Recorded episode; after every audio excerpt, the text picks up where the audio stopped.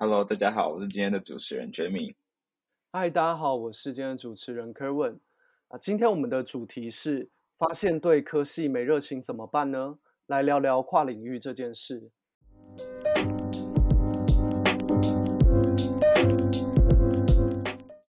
今天很开心能邀请到我们的来宾 Jane。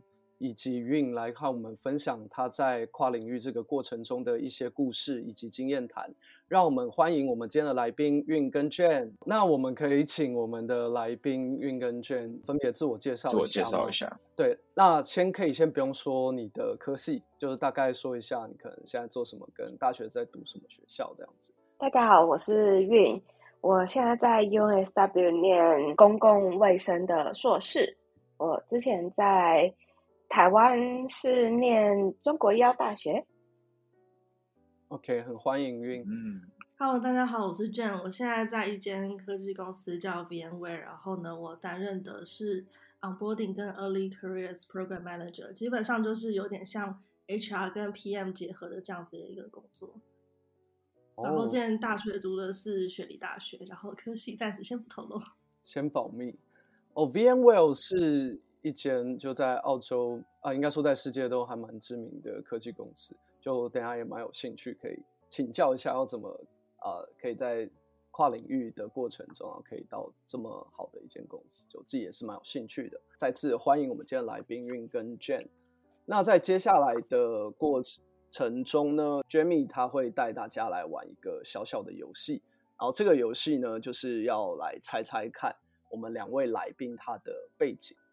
那所以等一下我们会有一位类似小主持人的角色，然后我们其他三位就是来问他一些问题，然后问题的话是只能用是或不是来回答的问题，然后我们会按照顺序每个人问，我们可能问个两到三轮，然后我们就要开始来猜猜看那个小主持人的大学或者是硕士的科系是什么？要不我们就从 Jen 开始好了。可以，我们先从 Jen 开始。那运可以先问问题，然后换我，然后最后是换命。请问你大学的科系是跟科技有关吗？是。你大学的时候，你们班男生是不是比较多？是。请问你大学的时候是跟你现在职场的工作有相关吗？不是。哦，不是。嗯、OK。有有人有想要先猜吗？CS 哦，对，太简单，太希望就中了，好快，超厉害！哎，运运，你有先研究过 Jen 的之前做什么？其实我是小粉丝来的，原来如此，大大都是小粉丝，黑箱作业，黑箱作业。好好荣幸。那不然我们现在就换运吧，没问题。好，我们先从运的大学开始。嗯，对，是中国医药大学。我跨领域跨了两次，所以哦哦，OK，很有趣，很有趣。那我先猜，是猜大学吗？先猜大学，先从大学开始猜。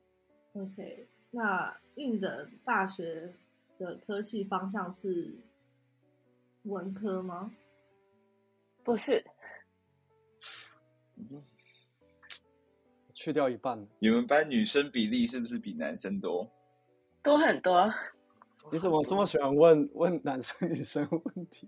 对啊，要从这个方面去切入啊。是三类组的吗？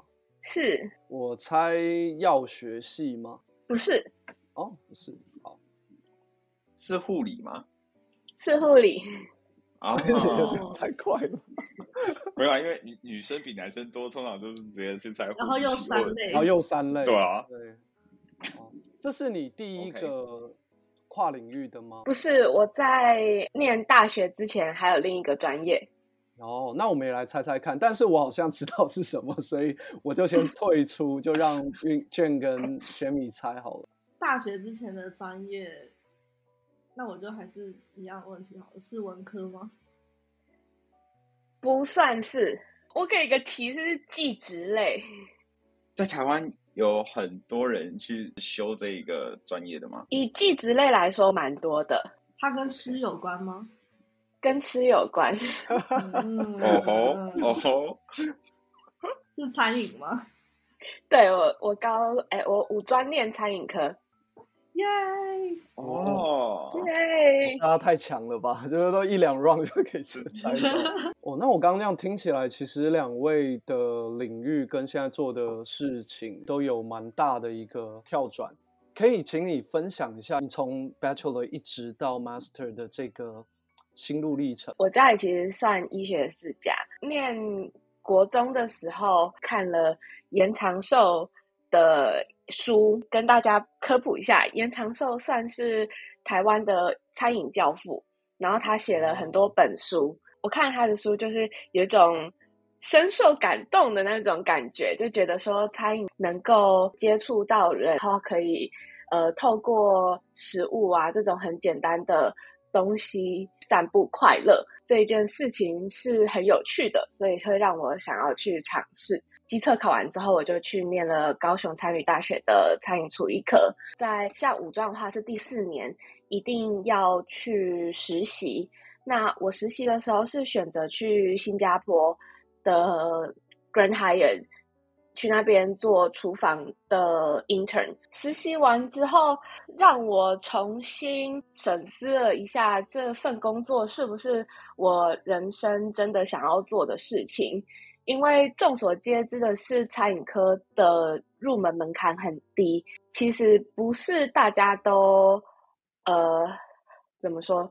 好，那我就 focus 在前景没那么好，就觉得不是我人生想要做的事情呐。而且，就是长久之计的话，其实也不是一个很适合女生一直待下去的工作。然后，那个时候原本是想说，可能挑战，嗯，营养。因为毕竟还是跟餐饮系稍微有一些相关联，然后就是这样子，然后因缘机会就考了一个是差大的转学考，然后差大的转学考之后，呃，就是分数还够，所以那个时候就跟家里人讨论了一下，说就是可能要填哪个志愿会比较好，但是目前在台湾，就我所知，那个。营养师的市场其实有一点饱和，然后护理系的话，其实因为全世界都很缺护理师，所以它其实是一个不管是未来就业，或者是甚至以后有像是移民打算，都会是一个很不错的专业，所以我之后就。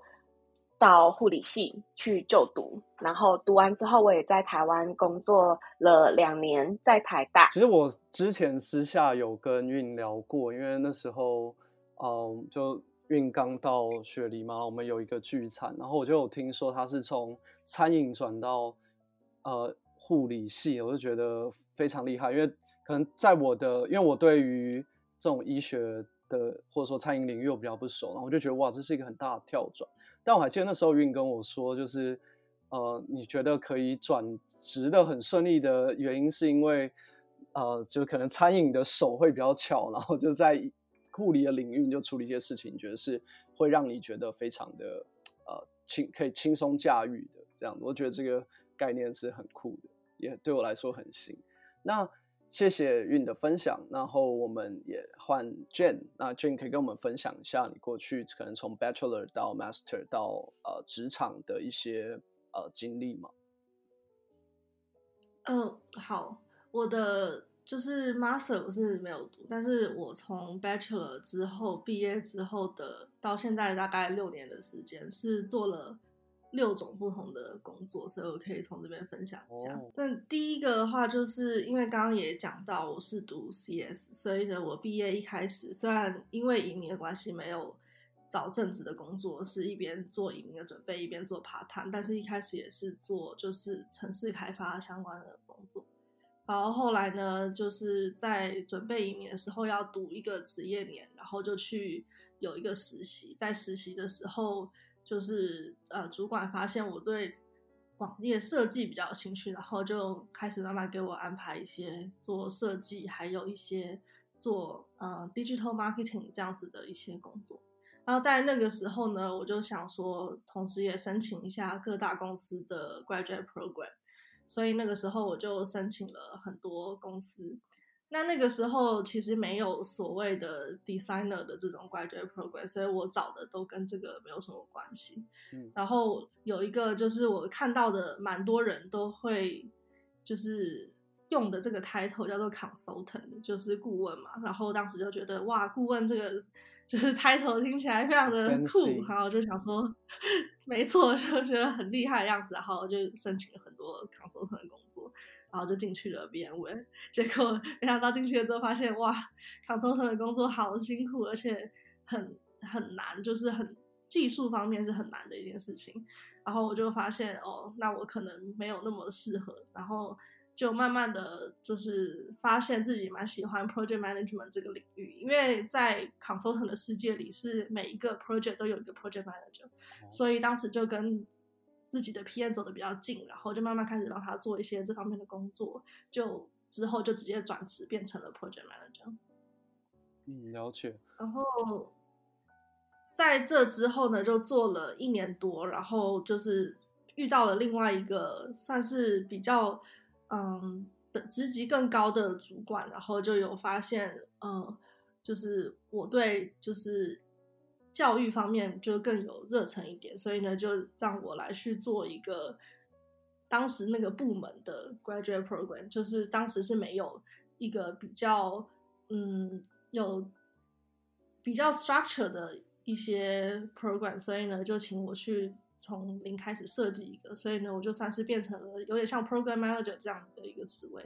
但是做到疫情就是二零二零的时候，那个时候就是我拿到我的 PR。然后中间有一个小小的，就是背景是为什么当初会读 CS，是因为当时为了要移民，然后移民对来说是比较就是 CS 是一个比较难的专业，所以呢，就是通常移民会比较简单，所以就读了那个。但是我的就是骨子里其实是一个文科生，当时就是在台湾的时候，其实是想要做记者。所以呢，就是移民之后，我就想说重新看一下我的人生目标，还有我想做的事情，就觉得 OK，那我是不是要考虑一下，我要不要追求一下自己的梦想？所以疫情之后又思考了很多，然后就在二零二一年的时候就直接裸辞，然后出来做自媒体。哦，好勇敢，裸辞 对对，然后但是做自媒体。差不多快要一年之后，就发现，OK，就把自己喜欢的事情做成一个工作之后，其实压力还是蛮大的，然后也很辛苦，然后在那一年之内也没有办法有什么突破性的进展，所以我就觉得，那我还是回到职场，但是一边在职场工作，然后呢，一边做自媒体的话，这个平衡可能会好一点，所以我又回去职场做之前的工作。然后现在就是做了大概一年多之后，我就开始准备下一次的转职。那这个故事等一下，如果大家有兴趣，我可以再讲。OK，好，谢谢 Jane 的分享。我其实听完 Jane 的故事，我还蛮有感触的，因为我背景可能跟 Jane 有点像。就刚我忘记刚刚有没有提到，但我自己其实也是文科生。然后我觉得留学生都会有一个考量，就是想要移民嘛。那移民的主流专业就是那几个，包括刚刚提到的可能 nursing 啊，然后还有 IT、CS，然后像这边可能前几年还有会计等等专业是可能澳洲比较需要的。那可能多数留学生就都会选择这样的专业，包括我也是。对，那当然我我还是会有兴趣啦，但是我啊、在竞选过程中也会看到那种真正很 CS 的人，然后我就会在想，嗯，我好像。也没有这么的那个特质，没这么强，对。但我就觉得这个可能是一个留学生们都会共同面对问题。等下我们可以再呃细细的再聊一下。那就谢谢呃 Jane 跟 Yun 的分享。那我想问的是说，就是对于现在的大学生来讲，你们有没有建议说，可能偏向如果想要继续念 Master 的话，是以兴趣为主，还是真的就是以未来为主会比较好？如果是要大学毕业要读 master 的话，在澳洲啊，就是如果你是在澳洲的话，我会建议考量到底需不需要读 master，就先把这个问题再退一步讲，因为在澳洲其实大部分的人是不会读 master 的，就跟台湾的教育的体系是不太一样的。但如果你决定要读 master 的话，通常都是因为你要在某一个领域再做得更加专精，或者是因为你要换一个方向。然后你才会读 master。所以如果确定是要读 master 的话，就会建议往这两个方向思考，就是你为什么要读 master。当然，另外一个原因是，如果需要移民的话，那 master 也是很重要的一个部分，那可能就要考虑一下。所以主要就还是说你对自己未来的目标是怎么样，然后通过 master 这件事情能不能达到你未来的目标来决定你要不要读，然后你要读什么。然后兴趣的话，我觉得兴趣当然是很重要，是因为我们的人生总是在择你所爱还是爱你所择之间去做一个平衡吧。所以当然，如果你读了一个你自己不喜欢的科系，那它最终能不能帮你达到目标，你又能不能接受这中间带来的苦难，或者是你要付出的代价，这个大家可以去思考一下。对我来说，因为我本身的职业其实就已经算是一个可以移民的职业，虽然。很多人会选择呃再来台澳洲再念一次护理系，这样子就移民倾向移民取向来说的话，会更顺利一点。那我会选择会去念到工位的话，会是因为我其实没有很想要一直留在临床。那么当你没有很想要一直留在一个领域的时候，那么。就是增加自己的视野，或者是增加自己其他的技能，就会很重要。那就是跟你自己人生的规划，真的是要想的蛮清楚的。怎么样的科系能够带给你最大的优势？那么你想要从中获得些什么，可以对，可以变成是你人生中的养分。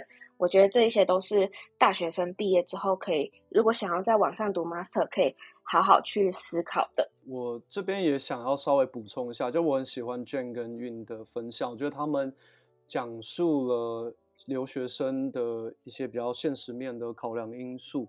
然后我这边想要提的一个，其实是我直接先说结论好了。其实即便可能是移民的考量啦。我个人这是个人的 主观的想法，是我可能还是会选择兴趣，因为我觉得可能移民它也是呃，可能人生的一个过程吧，它就是一个选项嘛。那我觉得长期下来，你要很喜欢你一个工作，因为毕竟工作我们都说它可能会占你可能人生的三分之一或四分之一的时间，它很长。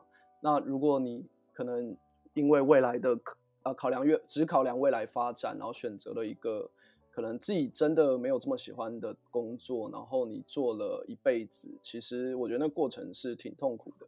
所以，如果以我个人的想法，我会鼓励大学生可以去选择喜欢的的同时，然后可能兼顾一点点的未来发展，我觉得会做起来会比较快乐一点。这个的话，我可以提一下，就是比较不一样的观点，就是你读的科系跟你未来做的工作不一定是完全相关。毕业之后，你可能就是做的跟自己完全不一样的工作。但如果你是，比如说真的是现实层面是为了移民考量，然后你去读一个你不喜欢的科技，但是你很快就可以移民，然后就可以做你想做的工作的话，这也是可以考虑的方向。嗯，哦，确实，就等于说。就像我们之前考雅思一样，对，我很讨就很讨厌考语言考试，但是如果我可以在半年内把它考完，就可以得到一个更好的，我可能以后更好的、更喜欢的东西，那就不妨就把那个半年把它吃下去，这样。对对对，所以前面说我说的意思就是，你要考虑这个，你要在这个路程中付出的代价是不是你可以接受的，还有它能多快的帮你达到你的目的地，这样子。嗯。对于澳洲跨领域这个议题，在公司的主管们，或说在澳洲这个社会是怎么看待这件事情？其实就跟我刚刚说的那样，就是大家在澳洲比较不会读 master，但是如果真的读 master，很多时候是为了要转行。所以其实，在澳洲对于跨领域的或者是转职这件事情的包容度，其实是非常的高的。因为澳洲除了就是大家的自由度是比较高之外呢，大家对于学历其实没有非常的看重。那为什么要读 master？最主要是需要积累这个职业需要有的知识。但就算你不读 master，但是你可以通过别的方式积累到这个领域需要的知识、技能或者是经验，那么你就还是很有办法，就是在这个领域找到一个新的工作。然后大家也不会觉得这个有什么，重点就是看你进去之后能不能工作，这是大家最看重。就是在澳洲，因为刚有提到很多留学生可能过来是想要透过念，呃，不论是 Bachelor 或 Master 来移民。那有哪一些的专领域是现在比较流行的或比较热门的领域，是可以推荐给呃一些留学生来来就读的？澳洲政府他前阵子把四八五的那个工作时间有在某一些科系上有特别做延长，那么他其实就有给出一份清单，上面是有关于可能你是哪一个背景相关，然后如果你是念哪一种的 Bachelor 或者是 Master，那么你之后。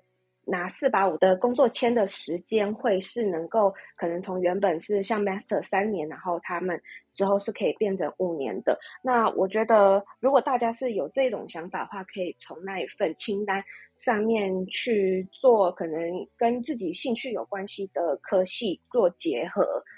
刚两位都有分享到很多的可能在跨领域呃的一些经验，然后也分享了一些它的好处。那我蛮想要听听，就是，嗯，大家在跨领域上面这件事情遇到最大的困难跟挑战是什么？我从呃辞职，然后呢做一年的自媒体，要回去职场的时候，我一开始其实没有考虑回去原本的公司做原本的工作。那个时候我就想说，既然我都已经有一年的空窗期，那我要不就换一个领域发展看看。嗯，然后。那个时候在思考做的一个方向是 product management，然后我想说 product 跟 project 应该差不多吧，所以有一些关系。对对对，那就往这个方向发展好像还不错，就试试看一个新的领域。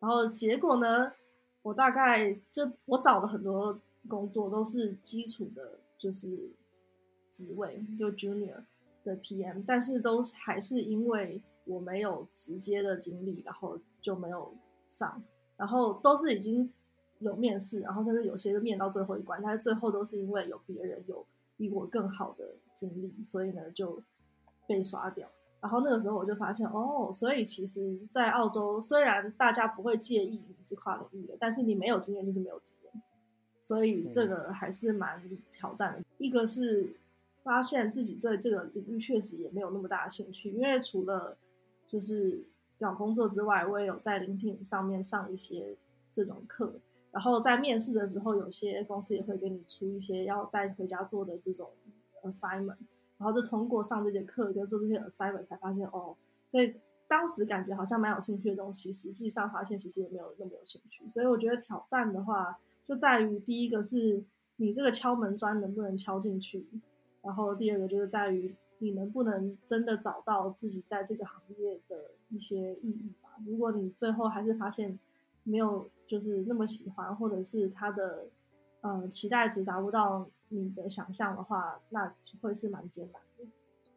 嗯，确实，我我们自己蛮好奇的，因为刚刚其实有提到说敲门砖这件事情，就是刚前面有提到，虽然澳洲它对于呃，这个跨领域是比较包容的，但是如果你没有相关经验，可能你也会很难进到这个呃这间公司的这个职位。那我是蛮好奇，那 Jane 就你的观察，如果呃我们想要跨领域到其他的职位，那我们要如何去证明，或者说如何让公司买单，我们是有这样相关的经验的？你觉得公司可能会看哪一些事情？有一个很好的方向，我我从另外一个角度来切入你的这个问题，嗯，就是分享一下我一个同事他跨领域转职的经验，这也是我现在正在走的方向。他的方向呢，就是他之前是一个销售，然后他现在在做行销，然后他的方向就是他在同一个公司，然后他去接触不同的领域，然后再从那边转职。因为通常在同一个公司之下，你会有最多的资源，然后你可以看到最多的事情。然后，如果有内部的职位可以转的话，通常也会先接受内部的人。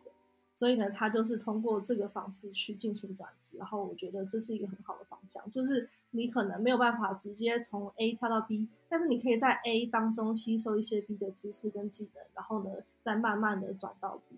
这个的话，就会比像我这样直接。落实，然后跳到下一个领域来说会好很多，因为你可以在你原有的职位先积累一下，你下一个职位需要有经验。哦，对，就不用再另外承担可能 HR 重新招募到培训的这个时间跟金钱的成本这样子。对，其实你们知道吗？就是在大部分的，就是大企业要招一个人，差不多三到六个月。嗯，所以这个过程是很漫长的。但是如果你从内部转一个人，你可能真的不用一个月就可以开始工作。了解，对，确实，我觉得 Jane 提到一个。一个大一个很棒的点，因为大家知道，就是面试就是一个知彼知己，百战百胜的一个一个策略上的考量嘛。就是说，你去摸清楚公司的呃需求，跟你跟他的利害关系，就可以比较有高的几率去继续留在这间公司或得到这个职位。然后，我觉得刚刚 Jane 提到一个点，就是其实公司要重新聘一个该领域的专才。透透过外部来聘，其实是非常高成本的。所以，如果你今天是有跨领域的倾向，或者你有兴趣的话，其实你可以先加入一间公司，然后呢，在过程中慢慢跟你的主管去沟通，然后我相信他们也都会很愿意让你尝试新的事情，因为等于说你可以帮公司做更多的事情嘛，然后等于说也帮公司节省成本。那慢慢的，你就可以有机得到机会，甚至最后直接转到其他部门。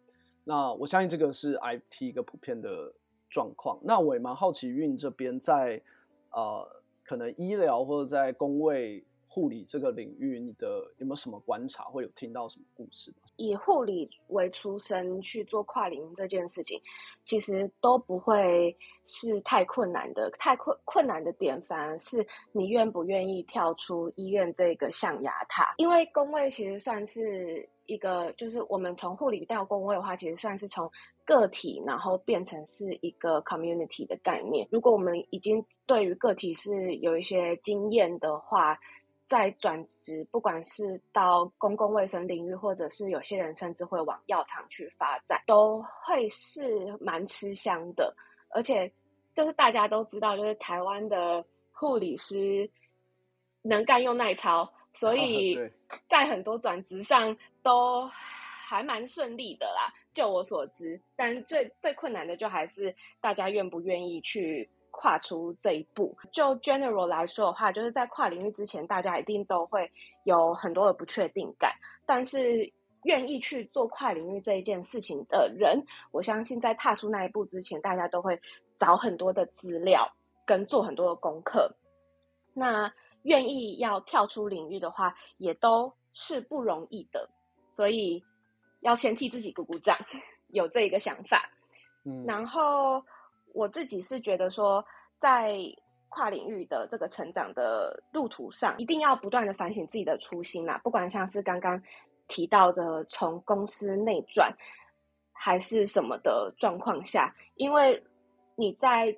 内转，这一定是一个蛮，也是算蛮漫长的过程。时间一久了，你可能就会忘记说我自己加入这间公司的目的是什么。所以就是一定要不断的去反省自己，然后评估自己未来人生的规划，跟想要往哪一边走。这些路途一定都会有很多挑战，然后一定都会很崎岖，但都是成长的的一个过程，跟能够给予你的能量。把握住这每一次的挑战跟机会。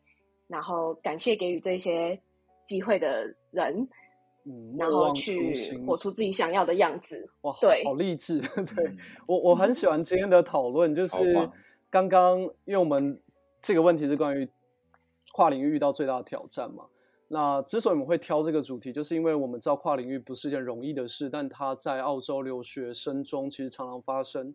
那我自己也遇到一些像我周围的一些呃，可能跨领域的人为。有很成功的，也有一些读得很痛苦，然后最后放弃的。所以我跟 Jamie，我们就对这个题材其实今天非常的期待跟感兴趣。好，我这边还有一个问题想要问一下，给正在面临跨领域的人，你们有没有什么建议吗？对于跨领域的建议的话，首先我想要提的就是，不要因为大家都做什么什么。或者是什么什么看起来很酷，或者听起来很厉害，就轻易的这样子，或者轻易的去跨这个领域。要真的想清楚你自己的目标是什么，然后了解这个领域，甚至是去尝试之后再转。然后最近，因为我最近找了一个新的 mentor，因为我最近正在准备跨领域，所以呢，我的 mentor 给我的建议，我觉得还蛮有用的，这边也分享给大家。就是如果你真的决定要转，那你做的方式是什么？首先就是大家应该都知道是要去查询这个职业的基本的资讯，可以确定大致想要的是什么。然后这边有一些比较好用的一些，就是在澳洲的工具，像比如说你要查询这个职业的薪水的话，你可以去看 Pay Scale。然后你要查询这个职位、这个领域的职缺，你可以去 Seek。然后如果你已经确定了这个方向的话，那就要找一些在这个行业的前辈。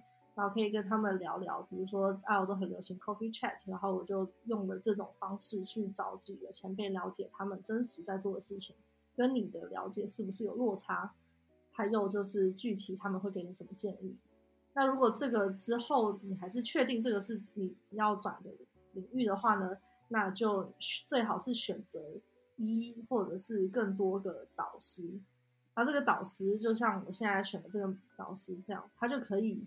告诉你说你要在哪个方面的技能去增强，然后呢，如果你对这个呃领域有什么问题的话，你可以定期的向他们请教，然后并且这个也算是一个推动你继续向前的一个动力。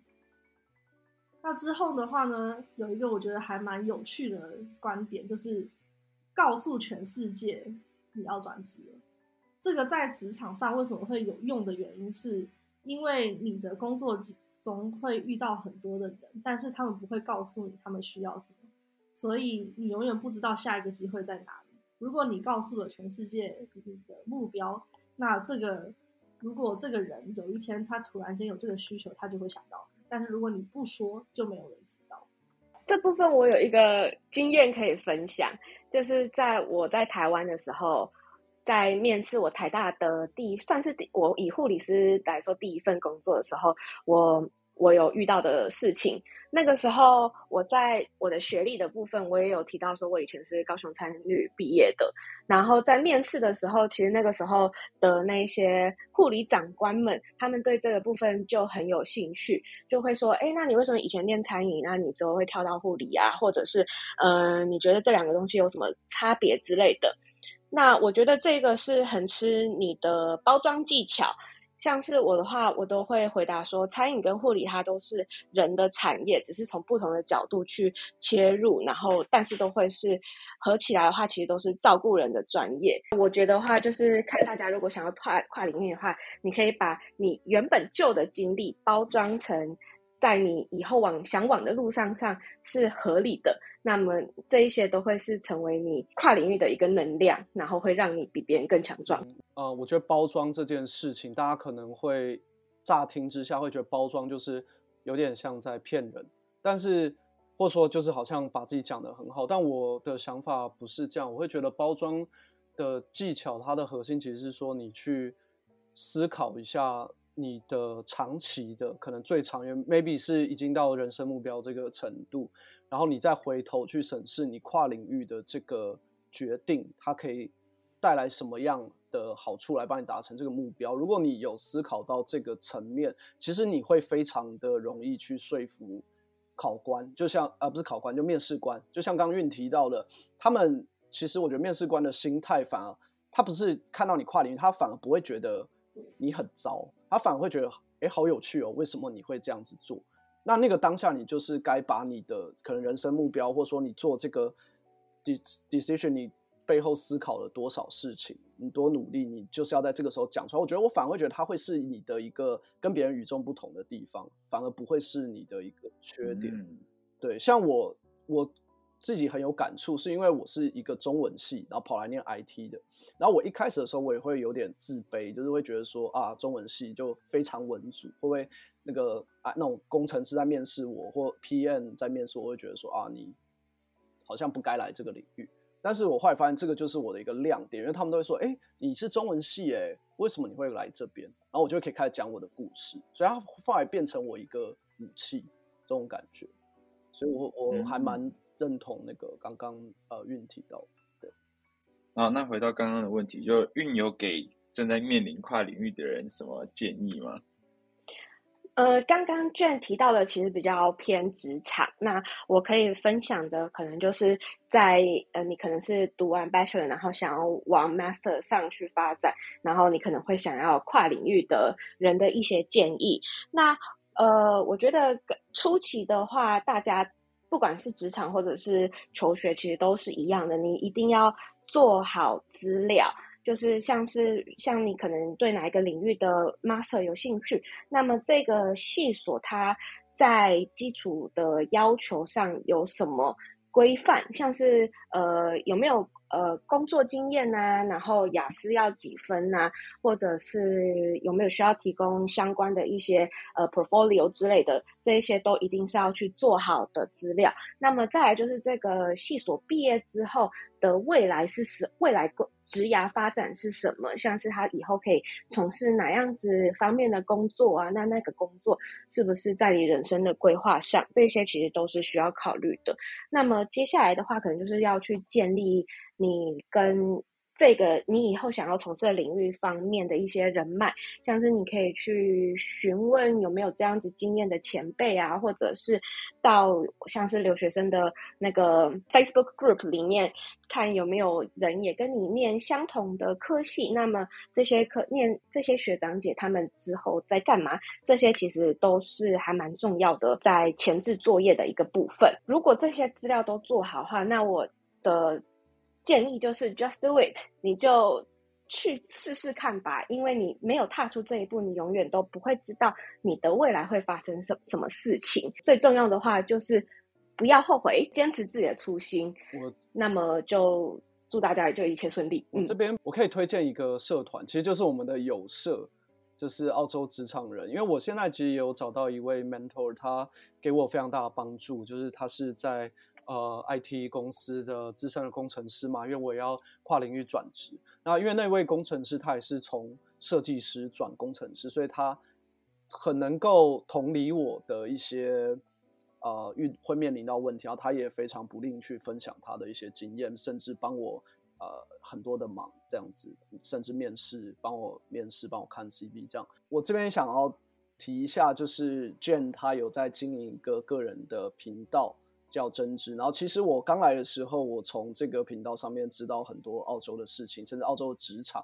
像我印象很深刻的是，就是 Jane 有去呃 Canva，就是一间我很喜欢公司的采访，呃，就是看里面的环境，然后我觉得那个对于我这种跨领域，然后还无法进到这间公司的人，是一个鼓舞，然后也是一个你可以看看，哎，可能澳洲的公司的环境是什么样子，我觉得是特别有趣的。那 Jane 有没有可以帮我们介绍一下你的这个频道吗？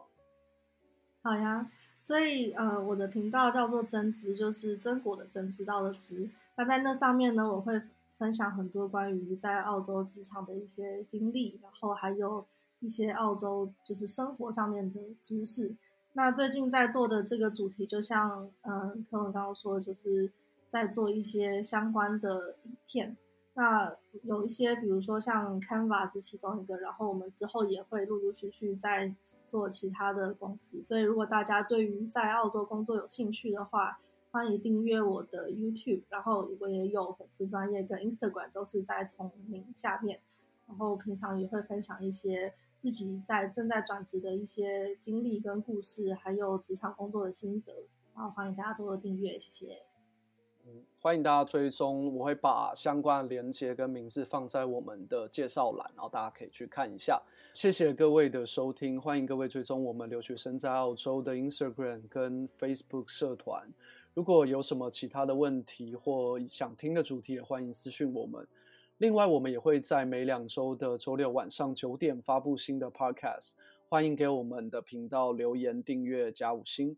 我们两个礼拜后再见，拜拜。What can I do?